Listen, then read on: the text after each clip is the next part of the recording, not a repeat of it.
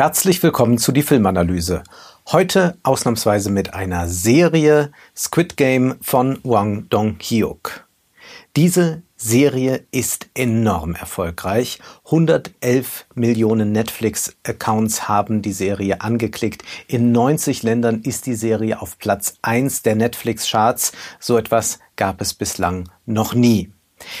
Was die Serie mit dem Kapitalismus zu tun hat, das gilt es jetzt zu klären. Aber zunächst einmal müssen wir einen Schritt zurücktreten und sehen, dass uns die Serie eine schöne Lektion erteilt, beziehungsweise sie erteilt zwei Lektionen. Die eine Lektion geht an jene, die verhindern, die verhindern, dass etwas Neues passiert, die gerne das Argument brauchen, naja, äh, wir könnten das machen, aber wir brauchen auf jeden Fall für diese Produktion Stars und wir brauchen westliche Gesichter, weil sich sonst ein westliches Publikum nicht damit identifizieren kann. Wir sehen hier ganz deutlich, die Serie ist global beliebt mit einem ganz klaren nicht westlichen Cast.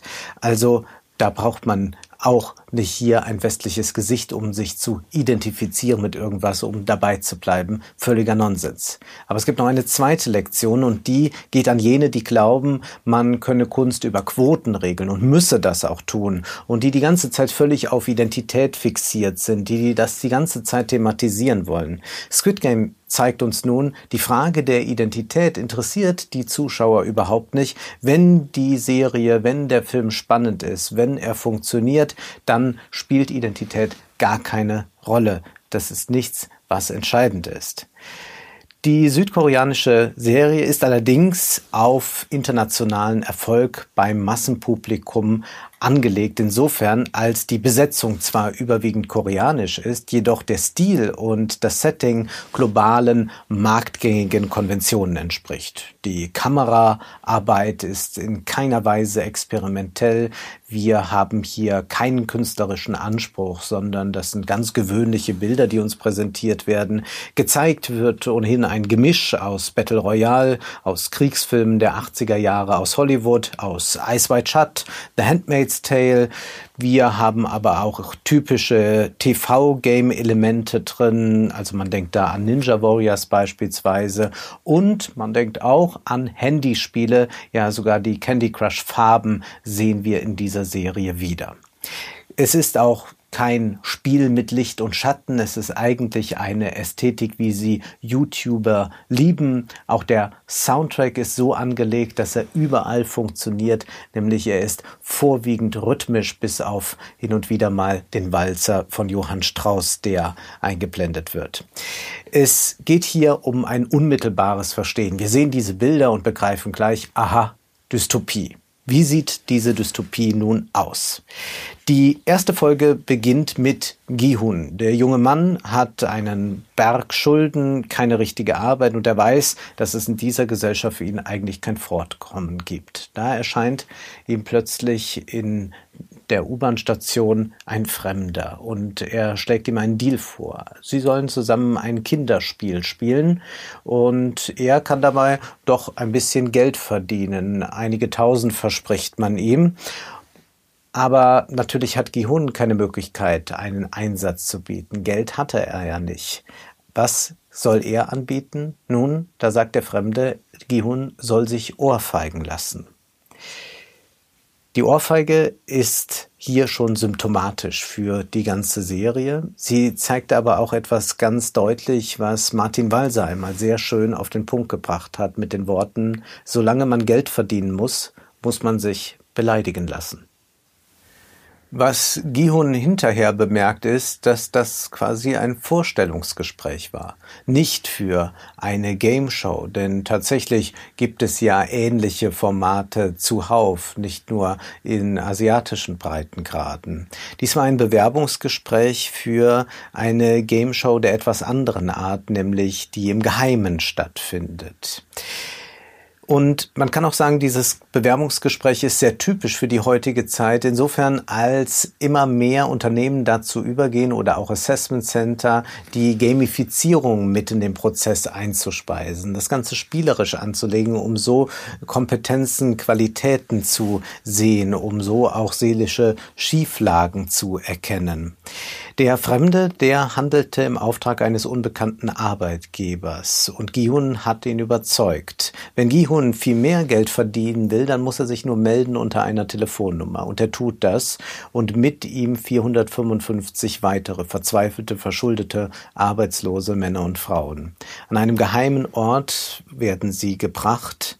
Es sind die Kulissen einer Gameshow, in der sie sich bewegen. Es hat aber auch etwas von einer Kaserne. Die Mitarbeiter tragen alle Kampfanzüge und Masken. Alles wird mit Kameras überwacht und wir sehen, es gibt da einen unbekannten Zuschauer. Wer ist das nur? Und zu einem späteren Zeitpunkt, da werden weitere Herren als Zuschauer hinzukommen. Wir sehen, es handelt sich hier quasi um ein globales Entertainment. Dass Masken getragen werden, dass wir nicht sehen, wer ist eigentlich der Auftraggeber, ist eigentlich eine ganz gute Idee, denn das steht natürlich auch für die Anonymität des Systems, das wir Kapitalismus nennen. Die Freiwilligen werden kaserniert. Das ist etwas ganz Entscheidendes, das immer wieder gesagt wird, ja, sie sind ja freiwillig hier.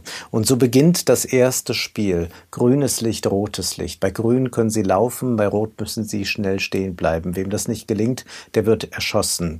255 Opfer gibt es nach diesem Spiel.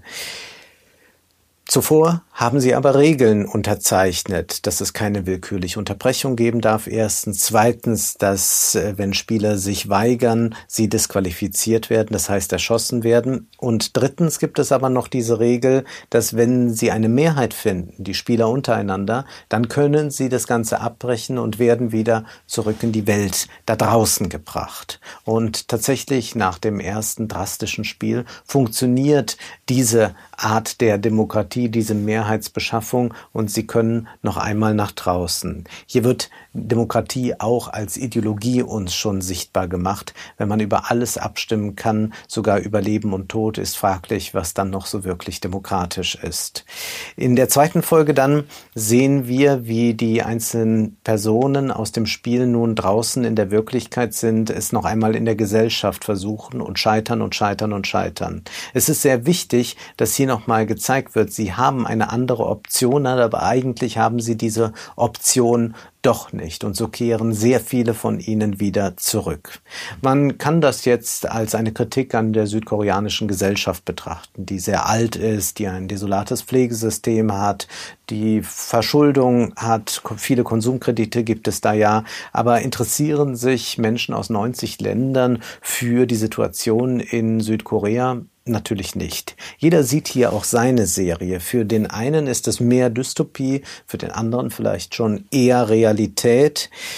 Kommen wir auf diesen Aspekt der Freiwilligkeit. Ihr entscheidet euch doch hier bei diesem Spiel mitzumachen. Aber wie freiwillig ist das eigentlich, wenn es keine andere Möglichkeit gibt? Das ist ein Thema von Karl Marx zum Beispiel im Kapitel zur ursprünglichen Akkumulation. Da sagt er, anfangs herrscht nackte Gewalt, um den Boden aufzuteilen, um Besitz zu schaffen, um Besitz zu entreißen, wo er vorher war. Und dann schreibt Marx im Fortgang der kapitalistischen Produktion Generation entwickelt sich eine Arbeiterklasse, die aus Erziehung, Tradition, Gewohnheit die Anforderungen jener Produktionsweise als selbstverständliche Naturgesetze anerkennt. Die Organisation des ausgebildeten kapitalistischen Produktionsprozesses bricht jeden Widerstand.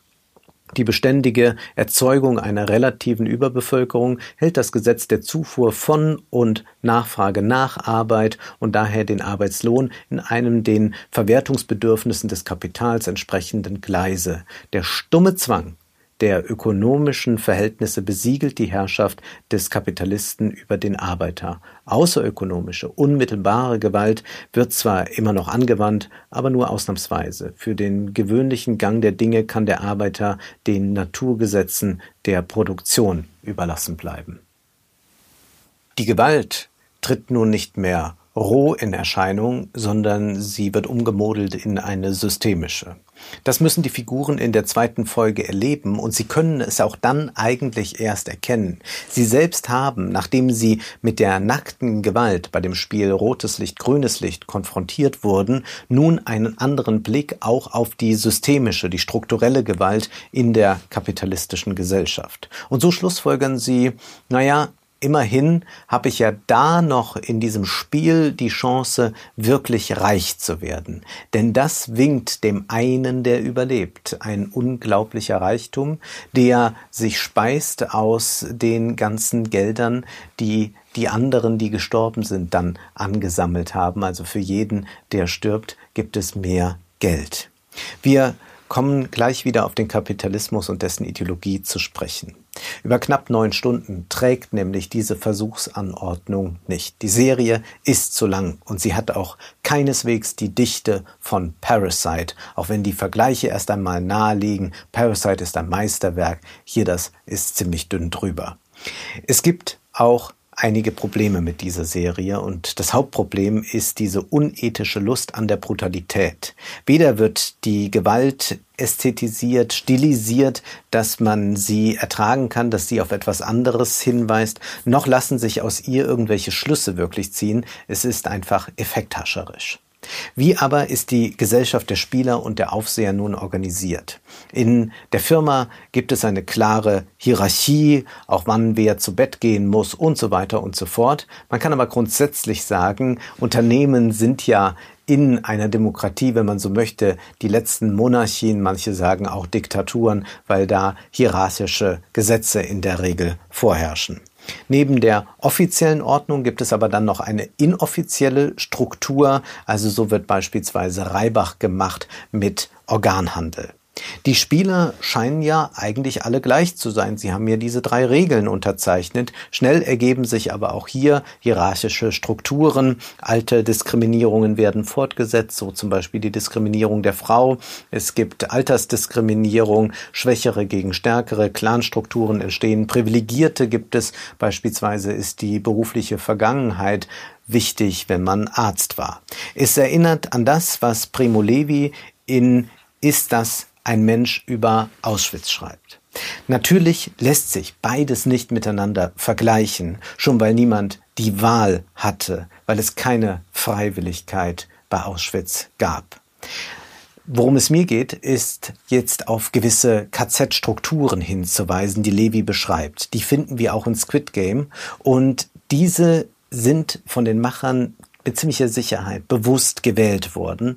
Und darin liegt ein großes Problem. Aber dazu gleich.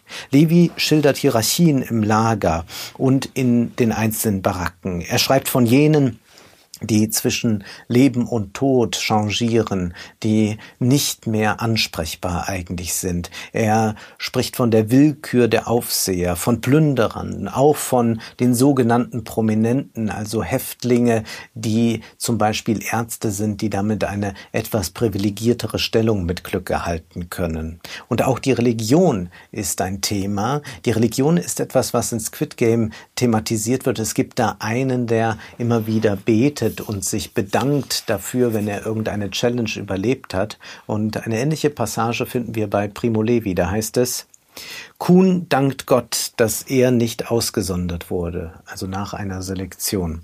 Kuhn ist wahnsinnig. Sieht er denn nicht im Bett nebenan Beppo, den zwanzigjährigen Griechen, der übermorgen ins, ins Gas geht und es weiß und ausgestreckt daliegt und in die Glühbirne starrt und kein Wort sagt und keinen Gedanken mehr hat, weiß Kuhn denn nicht, dass das nächste Mal sein Mal sein wird? Begreift Kuhn denn nicht, dass heute ein Gräuel geschah, dass kein Sühnegebet, keine Vergebung, kein Büßen der Schuldigen, nichts Menschenmögliches also jemals wird wieder gut machen können? Wäre ich Gott, ich spuckte Kuhns Gebet zu Boden. Das Thema von Squid Game ist die Entmenschlichung in einem unmenschlichen System. Davon erzählt uns Primo Levi und er macht dann am Ende noch einmal eines ganz deutlich. Wir lagen in einer Welt der Toten und der Larven. Um uns und in uns war die letzte Spur von Zivilisation geschwunden. Mensch ist, wer tötet, Mensch ist, wer Unrecht zufügt oder erleidet. Kein Mensch ist, wer jede Zurückhaltung verloren hat und sein Bett mit einem Leichnam teilt, und wer darauf gewartet hat, bis sein Nachbar mit Sterben zu Ende ist, damit er ihm ein Viertel Brot abnehmen kann, der ist, wenngleich ohne Schuld, vom Vorbild des denkenden Menschen weiter entfernt als der rohste Pygmäe und der grausamste Sadist. Squid Game zeigt uns, wie Menschen in einem unmenschlichen System ihre Menschlichkeit aufgeben. Ähnliche Schilderungen folgen da. Sie täuschen ihre Nächsten, um bei der nächsten Challenge zu gewinnen. Sie luchsen jemanden die Murmeln ab bei einem Spiel, um zu gewinnen. Sie schubsen, sie behalten lebensnotwendiges Wissen für sich, um einen Vorteil daraus zu erzielen. Jede Solidarität, zeigt uns die Serie, endet ab einem gewissen Punkt. Das Problem aber ist, dass die Serie uns das alles als ein konsumierbares Spektakel präsentiert. Während wir bei Levi nach jedem Satz fassungslos eigentlich Halt machen möchten, können wir eine Folge nach der anderen so wegbingen.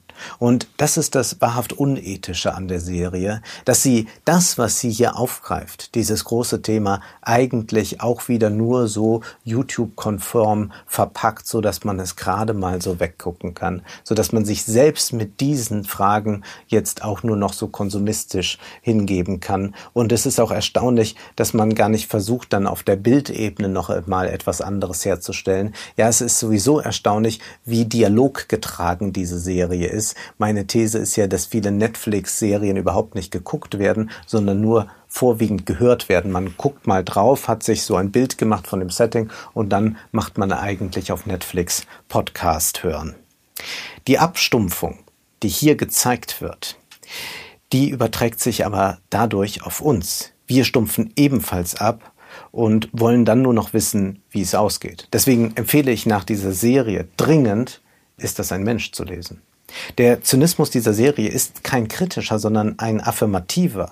So ist halt die Welt und vielleicht ist es auch schon die Vorbereitung auf den Ernstfall für Menschen in manchen Ländern ist es vielleicht auch schon die Akzeptanz des Ernstfalls, die hier eingeübt wird. Die Serie ist nicht kritisch, sie ist fatalistisch. Insofern ist sie symptomatisch für unsere Zeit, denn global betrachtet können wir eines festhalten. Trotz Ungleichheit, trotz Klimakatastrophe, eine Revolution ist nirgends, nirgends in Sicht. Kommen wir zum Kapitalismus als der herrschenden Ordnung zurück. Es gibt hier diesen Unterschied zwischen subjektiver und objektiver Gewalt. Objektive Gewalt, das ist das akzeptierte Spiel. Man hat diese Spielregeln unterschrieben und nun funktioniert es halt danach. Wenngleich man auch da wieder sieht, wie willkürlich dann das doch umgesetzt wird, wenn irgendwas den Oberen nicht passt. Und dann gibt es die subjektive Gewalt und die wird als eine größere Ungerechtigkeit dann plötzlich empfunden. So ist es in Folge 4. Da gibt es einen Streit zwischen zwei Spielern, während sie da eigentlich ihr Essen zu, ne-, zu sich nehmen wollen, und der eine erschießt den anderen. Und dann ist da einer empört, dass nicht eingegriffen wird von der Ordnung, die da herrscht, von dem Wachpersonal. Und er sagt, man darf einen Menschen doch nicht einfach so umbringen. Und dabei wurden davor schon über 200 einfach so umgebracht nur halt in den Regeln des Spiels. Das war dann die objektive Gewalt. Aber sobald die subjektive Gewalt zu tragen, sagt man, so geht's aber nicht. Wir müssen uns schon bei aller Bestialität an die Spielregeln halten. In seinem Beitrag zur Ideologienlehre schreibt Theodor W. Adorno dem Kino und generell den Massenmedien eine große Macht zu bei der Verbreitung von Ideologien. Und so stellen sich für uns zwei Fragen. Welche Ideologie sehen wir in Squid Game? Einiges haben wir schon erwähnt. Und inwiefern hämmert die Serie uns aber selbst eine Ideologie ein? Sicherlich ist diese Abstumpfung auch schon eine Ideologie, die uns eingehämmert wird, aber wir kommen dazu noch. Es geht hier zunächst einmal in der Serie um die Gamification, die Infantilisierung auch der Gesellschaft. Alles ist ein Kinderspiel. Wenn man nur nette Worte für irgendwas findet, dann ist auch das tödliche Spiel plötzlich kinderleicht. Das ist auch etwas, was wir generell im Kapitalismus erleben können, dass alles spielerisch wird. Ja, dass man jetzt auch solche Selektionshypes hat in Bezug auf Produkte. Man macht eine künstliche Verknappung, beispielsweise bei Mode, und dann stürzen sich alle drauf, um noch irgendein Teil zu ergattern, stehen morgens um 6 Uhr schon Schlange bei einem Geschäft. Dann haben wir diese Thematik des doppelt freien Lohnarbeiters. Also man hat die Möglichkeit im Kapitalismus dahin zu gehen, dorthin zu gehen. Man muss nicht an einem Hof bleiben oder so. Man kann zu dem einen oder anderen Unternehmen. Und das ist eine gewisse Freiheit. Aber die andere Seite der Freiheit ist natürlich, dass man muss, dass man nicht reich ist, dass man nicht einfach Geld hat, sondern man ist darauf angewiesen, dass man angestellt wird. Und so kann Lohndruck ausgeübt werden. So kann Ausbeutung viel besser stattfinden. Also es ist eine vermeintliche Freiwilligkeit, die hier nochmal explizit gemacht wird durch die Situation der Spieler. Adorno sagt in diesem Beitrag zu Ideologien Lehre, dass Ideologie nicht Lüge ist. Und wir sehen hier auch eine ganz transparente Art, damit umzugehen. Wir haben ja hier eine Transparenz der Spielregeln, sondern es geht um Rechtfertigung. Und diese Rechtfertigung liegt sicherlich in diesen Spielregeln, liegt in diesem pseudodemokratischen. Und wir können uns fragen, was ist denn die Ideologie heute, wo doch auch alles so transparent eigentlich jetzt ist, wie in dieser Serie? Adorno schreibt, Ideologie ist heute der Bewusstseins- und Unbewusstseinszustand der Massen als objektiver Geist, nicht die kümmerlichen Produkte, die ihn nachahmen und unterbieten, um ihn zu reproduzieren. Zur Ideologie im eigentlichen Sinne bedarf es sich selbst undurchsichtiger, vermittelter und insofern auch gemilderter Machtverhältnisse. Heute ist die zu Unrecht wegen ihrer Kompliziertheit gescholtene Gesellschaft dafür zu durchsichtig geworden. Wir hören ja immer wieder, wie irgendwelche Intellektuelle im Fernsehen erzählen, die Welt ist so komplex, wir können sie gar nicht verstehen. Doch eigentlich ist es dann sehr einfach, wie Ausbeutungsverhältnisse gerade sich gestalten. Adorno sagt, dass wir also erst einmal erkennen müssen, die Ideologie ist ziemlich transparent. Und so können wir sagen, die Serie Squid Game ist ein Vergrößerungsspiegel. Und was wir da sehen, das schildert uns eigentlich auch schon Adorno hier, wenn er schreibt, Vorweg erfahren die Einzelnen sich selber als Schachfiguren und beruhigen sich dabei. Seitdem aber die Ideologie kaum mehr besagt, als dass es so ist, wie es ist, schrumpft auch ihre eigene Unwahrheit zusammen auf das dünne Axiom, es könne nicht anders sein, als es ist. Das zeigt uns ja auch die Serie, die total fatalistisch ist, die nicht sagt, und hier ist die Möglichkeit, einen Ausweg zu schaffen, eine Revolution, was auch immer.